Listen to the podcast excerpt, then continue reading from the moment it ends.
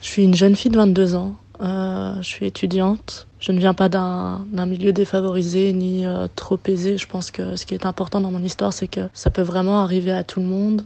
Et euh, le plus important, c'est d'en parler justement. Parce qu'une fois qu'on en discute, c'est la, la, première étape vers la guérison. Discutons-en. Discutons-en. Discutons-en. Discutons-en. Discutons-en. Discutons-en.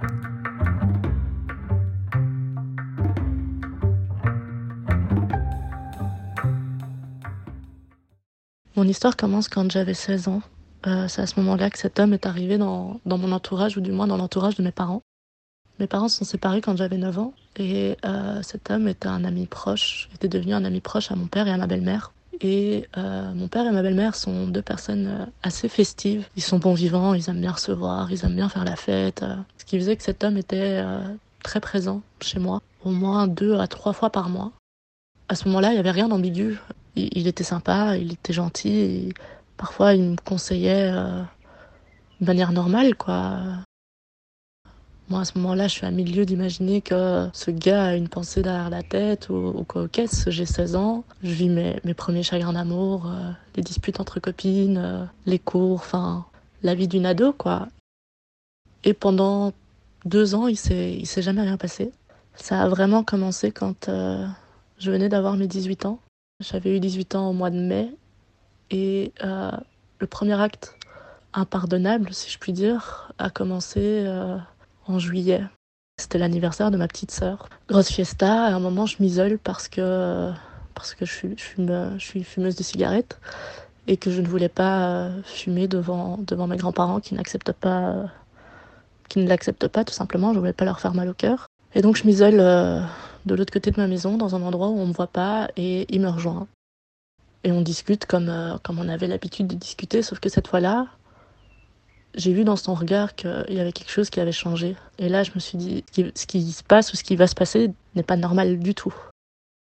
J'étais contre un mur, et ce gars s'avance vers moi, et je sais dans son regard ce qui va se passer, et j'ai pas envie que ça se passe. J'ai tellement pas envie que ça se passe que mon cœur, mon corps se fige et je reculais, je reculais, et je sentais que je pouvais plus reculer parce que j'étais contre un mur. Et il m'embrasse, et je suis tétanisée. Je passe le restant de la soirée dans ma chambre, et lui retourne à la fête comme si de rien n'était. J'avais jamais pensé que il aurait eu ce genre de, comportement envers moi. Il faut savoir que cet homme avait une campagne, il avait trois enfants. Euh, allez, même si c'est les débuts de, de 18 ans, en mode tu penses que tu es une adulte, etc., dans ta tête, tu restes quand même une enfant et tu penses que ta maison est, euh, est un havre de paix et qu'il peut jamais rien t'arriver dans cette maison. Sauf que ça n'a pas été le cas. Et là, j'essaye de comprendre ce qui vient de se passer, j'essaye d'analyser ce que j'ai pu faire, ce qui aurait pu l'induire en erreur, ou qu'est-ce que j'aurais pu faire pour que ce soit mal interprété, parce que je, je ne veux pas de ça, je ne voulais pas de ça. Est-ce que je le dis à mes parents? Est-ce que j'en parle? Est-ce que, est que je dois le dire tout de suite? Est-ce qu'il n'était pas bourré Est-ce que ça vaut la peine? Pour ça Je foute en l'air sa vie de famille. Et de là, j'ai décidé que non, ça valait pas la peine. Euh, c'était sûrement un égarement, une erreur de jugement, et, euh, et j'ai décidé de pas le dire. Et ça, ça a été ma première erreur. L'année qui a suivi a été ma descente aux enfers, dans le sens où j'ai 18 ans, je pense que je suis une adulte, je pense que je peux tout gérer par, moi-même. Je suis autonome maintenant et donc ça, bah, je dois être capable de le gérer par moi-même. C'était pas le cas. je me suis bien trompée. J'en ai quand même parlé à une amie proche qui, qui essaie de me faire réagir en disant tu dois en parler à tes parents, tu dois en parler à quelqu'un, tu dois en parler à un professionnel. Mais c'est pas normal ce qui t'arrive, c'est pas normal ce qui t'arrive. Sauf que j'étais pas prête à en parler les semaines passaient, les mois passaient. J'étais convaincue que je pouvais gérer la situation, mais c'était pas le cas. À chaque fois, il allait un cran plus loin, un cran plus loin, un cran plus loin. Il m'a menacé en me disant que si j'en parlais, bah, lui serait dans la merde, mais qu'il faut pas croire, moi aussi je serais dans la merde.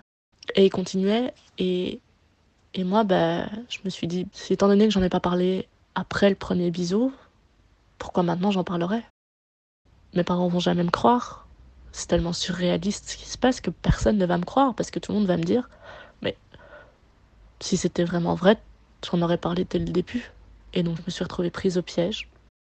J'essayais de, de m'en sortir par différents moyens, mais le truc qui est le plus incroyable, c'est que il arrivait à me passer, à me faire passer des messages devant mes parents, devant des invités, sans que personne ne capte rien. Un exemple, euh, mon père me disait euh, Tu peux aller chercher à boire dans, dans le garage?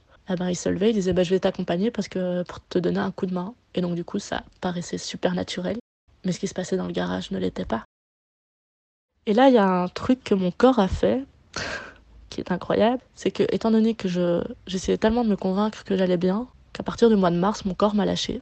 Et euh, je suis tombée en dépression. J'avais tous les, symptômes de la dépression. Je, je faisais une année d'études en pub. Euh, je me levais plus, je faisais plus rien, alors que ça me motivait à mort. Je restais dans mon lit, je fixais le plafond et, euh, je faisais plus rien. Je suis allée chez un médecin qui m'a directement dit écoute, euh, ça sent la dépression. Donc du coup, j'étais sous antidépresseur, anxiolytique. Rendez-vous chez un psy. Et là, ce qui a été très dur, c'est que mes parents ne comprenaient pas pourquoi je faisais une dépression. Pour eux, tout allait bien. J'avais, j'avais une vie géniale, dans le sens où je manquais de rien. J'avais des amis, je, je sortais. Euh, donc c'était pas normal que je fasse une dépression. Il n'y avait pas eu pour eux de choc émotionnel dans ma vie, parce qu'ils savaient pas ce qui se passait. Un des, symptômes de la dépression, c'est la culpabilité. Et ma culpabilité était double. Je culpabilisais par rapport à ce qui se passait avec cet homme, et je culpabilisais d'être en dépression alors que mes parents ne savaient pas pourquoi. Et pendant ce temps-là, étant donné que je ne parlais pas, bah, il allait de plus en plus loin, de plus en plus loin, de plus en plus loin, jusqu'au mois de juillet. Donc un an après euh, le fameux baiser, où là, il a eu tout ce qu'il voulait et il y a eu le viol complet. Tout ce que j'appelle moi le viol complet. C'est-à-dire avec pénétration. Sauf que j'ai appris par la suite que j'avais été violée plusieurs fois parce que la définition du viol, euh, je ne la connaissais pas. Ça s'était passé avant les mouvements MeToo, etc. Ça s'était passé en juillet 2016. Et à ce moment-là, on n'en parlait pas. On n'en parlait pas du tout. Dans les médias ou quoi que ce soit, on n'en parlait pas. Donc, je n'avais pas la définition du mot viol. Je ne savais pas ce que c'était concrètement. Et ce viol a eu lieu en juillet 2016, à l'anniversaire de ma petite sœur, un an après. Et là, quand c'était trop tard, j'ai réagi. Et j'en ai parlé à mon psy. Là, la priorité de mon psy, c'était de me mettre en sécurité. Donc de là, je décide d'aller chez ma mère. Je me suis dit qu'il fallait que je change d'école. Ce qui a fait que ça a changé ma garde. J'étais chez mon père que les semaines, les jours de semaine, et je rentrais chez ma mère le week-end. Ce qui a fait que je ne le voyais plus. Sauf que six mois plus tard, je suis obligée de rentrer chez moi, chez mon père, pour aider pour un déménagement. Et donc du coup, il était là. Au début, j'étais plutôt sereine en mode, euh, après six mois, il a compris que ça se faisait pas et que qu'il fallait que ça cesse, quoi. À un moment, pour décharger un camion, je prenais une planche. Il y avait une amie euh, à mes parents qui était en face de moi. Donc, on prend la planche euh, chacune d'un extrémité. Et là, le gars arrive et pour soi-disant m'aider, au lieu de prendre la planche au milieu de la planche, il se met derrière moi. Et là, je me dis, ça va recommencer. Si je reste ici, ça va recommencer. Et donc, du coup, le déménagement se fait et c'était prévu de faire euh, un souper spaghetti chez moi. J'ai dit à mon père, écoute, euh, moi, je ne reste pas pour le souper spaghetti, je rentre chez maman. Euh. Et là, mon père commence à m'engueuler en ne comprenant pas pourquoi je veux rentrer chez ma mère. Ouais, ça se fait pas, machin. Et donc, je me dis, tant pis, je vais prendre sur moi et je vais picoler. Et bien évidemment, il recommence. Sauf que c'était la fois de trop. Il faut savoir qu'à ce moment-là, je parlais à un garçon depuis quelques mois, à qui j'avais expliqué la situation aussi. J'étais amoureuse de ce garçon. Et je voulais plus subir ce que je subissais. Et donc, je voulais rentrer à Bruxelles pour aller chez lui et oublier, quoi. Mais je savais que j'allais trop picoler. Et là, il y a la sœur jumelle de ma belle-mère qui a vu mon état quand tout le monde était parti. Et elle me dit, mais qu'est-ce qui se passe? Pourquoi tu veux absolument aller voir ce gars-là Machin? Et de là, je lui ai fait jurer de rien dire et je lui ai dit. Donc elle comprend, elle prend les clés de sa voiture, elle me dit bah ça va, je te dépose. Et là il y a mon père qui arrive, mais comme une furie, en m'engueulant à mort, en me disant que que j'étais qu'une égoïste, que j'avais bu donc je ne pouvais pas conduire, mais qu'elle aussi elle avait bu et que du coup elle ne pouvait pas conduire non plus, que j'allais lui faire risquer sa vie pour un caprice à la con. J'explose et je fais mais tu comprends pas, tu comprends pas ce qui se passe. Et donc je lui dis, et parce que je suis une fille et que, que le père pour une fille c'est quand, même, quand même un rock. Pour moi mon père c'était mon rock. Et là j'ai vu sa tête, il est devenu blanc, livide. Ses cernes sont sorties, mais ça m'a frappé parce que c'est vraiment arrivé en, en quelques secondes. Je voyais le monde de mon père s'écrouler, je voyais le mien s'écrouler. je voyais que cette histoire allait le marquer, mais comme au fer rouge, et ça se voyait sur sa tête. C'était vraiment hyper impressionnant. J'ai deux petites sœurs. Je sais pas comment, comment on va leur expliquer. Je sais pas si on va leur expliquer. J'ai fait promettre à mon père de ne rien faire de stupide et qu'on en parlerait le lendemain à tête reposée, qu'on mettrait mes petites sœurs devant, devant un dessin animé et qu'on parlerait euh, entre nous. Et puis le lendemain, je me fais réveiller par mon téléphone qui sonne et c'est le gars en question qui m'appelle. Donc là, j'ai le cœur qui bat, mais la chamade, je sors de, mon, de ma chambre, je monte mon téléphone à mon père en, lui montrant qu'il m'appelait, quoi. Et il m'a regarde faire, oh putain, le fils de pute. Là, je lui dis, mais qu'est-ce qui se passe? Et donc, du coup, il m'explique, euh, ouais, voilà, tu m'as demandé de rien faire de stupide, donc je, je suis pas allé le voir ni rien, je l'ai pas appelé, mais je lui ai envoyé un message. Euh. et ce connard, bah, au lieu de répondre à mon message, dans le sens où si j'avais des doutes sur, ta, sur ton histoire, si je ne pensais pas que c'était vrai, il m'aurait répondu à mon SMS. Au lieu de ça, il a préféré t'appeler toi. C'est pour ça qu'il t'appelle. Et donc, du coup, ça, pour moi, c'est un aveu. Il vient d'avouer que ce que tu nous as raconté était vrai. Mais ne t'en fais pas dès le début, je te crois. Je te crois, je te crois, je te crois. Et puis, je rentre chez ma mère, qui m'engueule aussi. Je ne sais plus pour quelle raison. Et là, j'en ai marre de me faire engueuler, quoi. Et donc, je lui dis, pour elle aussi, c'est le gros choc. Je vais pas dire elle a très bien réagi, mais elle a eu cette phrase qui, pour moi, m'a beaucoup marqué. Elle m'a dit je peux pas en vouloir à ton père parce que je sais même pas si moi je l'aurais vu. J'en ai jamais voulu à mes parents de pas avoir vu, de ne pas avoir su me protéger. Mon père et ma mère ne, se parlent plus depuis le divorce. Ça a été un divorce assez compliqué, ils, se détestent. S'ensuit euh, une réunion d'urgence euh, chez mon psy, où là je me retrouve chez mon psy avec ma mère et mon père. Euh, waouh, c'est quoi la suite? Qu'est-ce qu'on fait? Et moi je voulais pas porter plainte parce que j'avais peur. J'avais très très peur de, de me retrouver face à lui. Et mon psy m'expliquait que porter plainte, il y avait peu de chances que ça aboutisse parce que je n'avais pas de preuves, donc ce serait euh, ma parole contre la sienne, mais que porter plainte était important dans le processus de guérison. Mais je voulais pas, c'était inconcevable pour moi de, de porter plainte. Déjà d'en parler, ça a été énorme, mais de là à porter plainte, j'étais pas prête. Et puis, il y a eu le 14 février la secrétaire euh, à l'égalité des chances a lancé une campagne sous le hashtag 100 par jour. 100 par jour, c'est parce que chaque jour en Belgique, il y a 100 viols sur hommes, femmes et enfants. À partir de ce moment-là, les médias RTL, RTBF ont commencé à faire des émissions sur euh, que faire en cas de viol, euh, comment ça se passe quand on porte plainte, euh, comment faire pour récupérer des preuves, machin, et ils commencent à tout expliquer. J'étais là en mode mais ça vient trop tard, pour moi ça vient beaucoup trop tard, le mal est fait, et ça m'a mis hors de moi. Je comprends pas, c'est apparemment tellement courant pour qu'il y en ait 100 par jour qu'on n'en parle pas par exemple dans les écoles. On a des cours d'éducation sexuelle sur euh, les moyens de contraception et se protéger des MST. Mais pourquoi on nous dit rien sur le consentement? Pourquoi on ne dit rien sur comment la personne doit réagir? Pourquoi on ne dit rien sur euh, comment l'entourage peut réagir pour aider, euh, pour aider une personne? Comment est-ce possible que pour un truc aussi courant, on ne dise pas aux jeunes à l'école comment faire?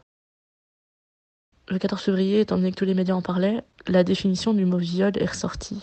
Et de là, je me suis rendu compte que bah, je me suis pas fait violer qu'une seule fois. Je crois que ça a été fait trois ou quatre fois. Ça m'a fait beaucoup de mal. De là, il y a eu sûrement une deuxième étape à, ma reconstruction. C'était bon, il faut que j'aille porter plainte, j'ai pas le choix. Je me retrouve euh, dans le bureau de police de, ma commune. Là, tu as le choix. Tu peux demander euh, à être interrogé par un homme ou par une femme.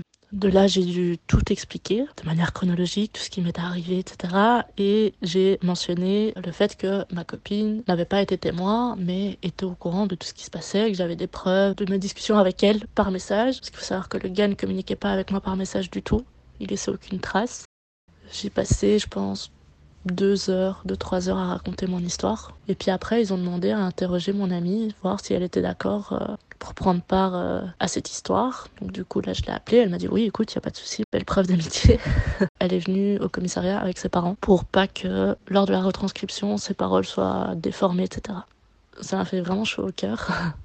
Seulement, après ça, silence radio. Ça fait trois ans. Je ne sais pas du tout où cette histoire en est. J'ai su plus tard que apparemment le soir même, la police de ma commune avait été jusque chez le gars, l'avait chopé euh, chez lui et l'avait ramené au commissariat pour l'entendre. Mais je ne sais pas ce qui a été dit et je ne sais pas où mon histoire en est. Donc si ça se trouve, dans un mois, dans six mois, dans un an, dans deux ans, je vais recevoir un papier en me disant ça y est, euh, rendez-vous au tribunal. Je sais pas du tout et je veux peut-être pas le savoir. Je, je, pourrais appeler le tribunal pour savoir où ça en est, mais ça me fait tellement peur, encore maintenant, que je préfère me mettre dans un coin de ma tête et l'oublier. Donc ça, ça a été la première étape.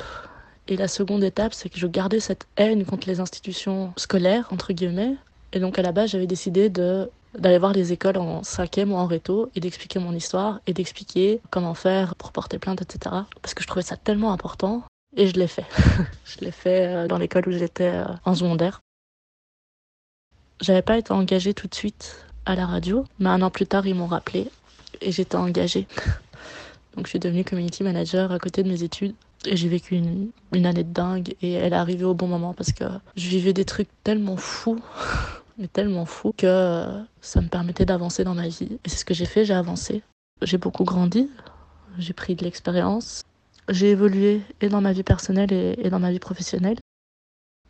Et puis de temps en temps, ben, je craque. De temps en temps, ça me revient, notamment euh, comme des dates comme euh, le 28 juillet ou le, le, 28 janvier. Sont deux dates qui, euh, qui me font mal, qui font que j'y repense. Au début, on en discutait assez régulièrement pour essayer de comprendre, etc.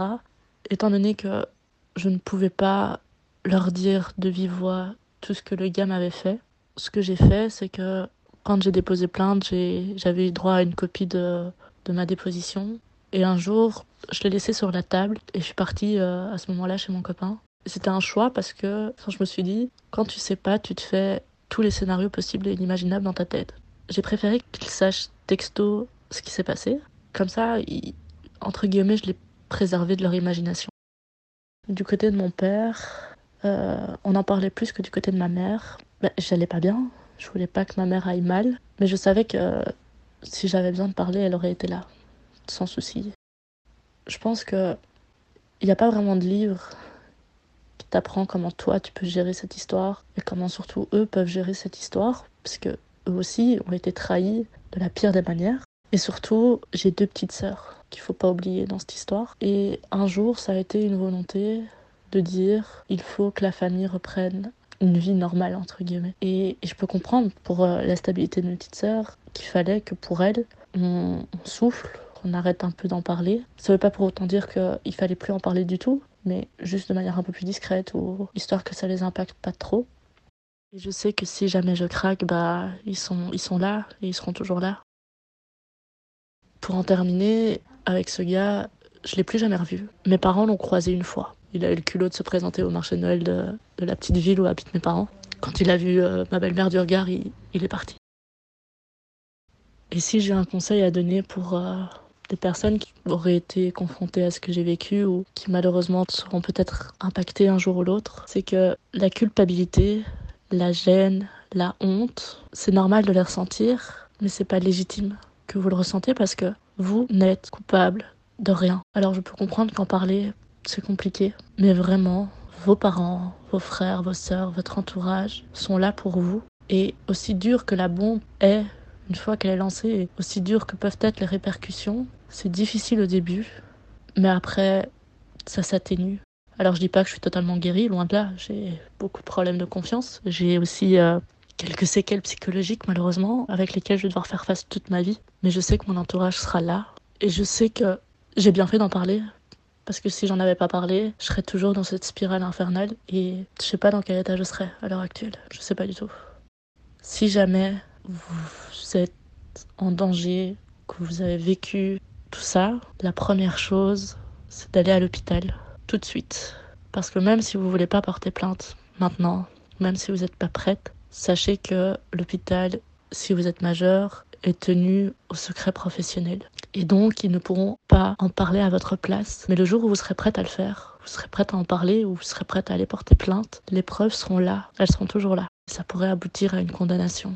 Et surtout, moi j'avais une crainte, c'est si j'en parle, je vais avoir l'étiquette collée sur le front de victime, chose que je ne veux pas être parce que cet acte ne me définit pas du tout. Il a impacté ma vie mais ne me définit pas. Donc n'ayez pas peur d'en parler parce que ce statut de victime, vous avez besoin de le prendre. Vous avez besoin d'être reconnu victime pendant quelques temps, quelques jours, quelques mois, quelques années, prendra le temps que ça prendra, mais après vous serez plus forte. On, en, a, discuté. Discutons-en. Retrouvez-nous tous les mercredis pour de nouveaux témoignages.